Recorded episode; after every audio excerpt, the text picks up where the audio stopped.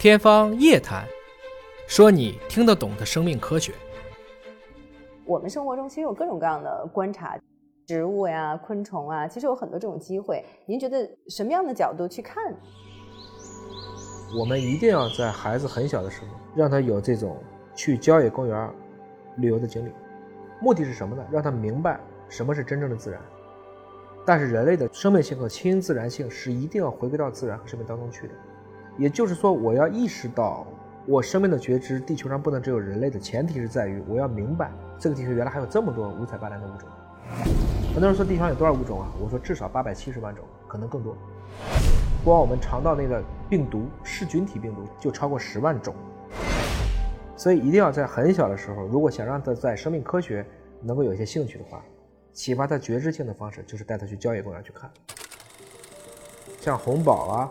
包括像达尔文，其实某种程度上讲，不是爱搜集东西吗？都可以叫博物学家。坐标本，包括那个时候欧洲手绘的那东西都非常的精美。我们现在都是照片啪拍一张，为什么不能用照片去替代很多手绘的这种分类图呢？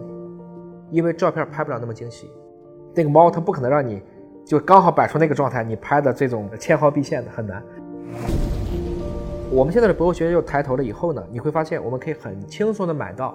比如说，上海常见动植物，上海常见的花朵，啊，深圳常见的鸟类，买完了以后呢，它里面都会有这些推荐的观鸟地呀，所以要把这些东西呢，提前家长先做一些预习，买一个很简单的望远镜，带一台很小的相机，就可以带着孩子去了。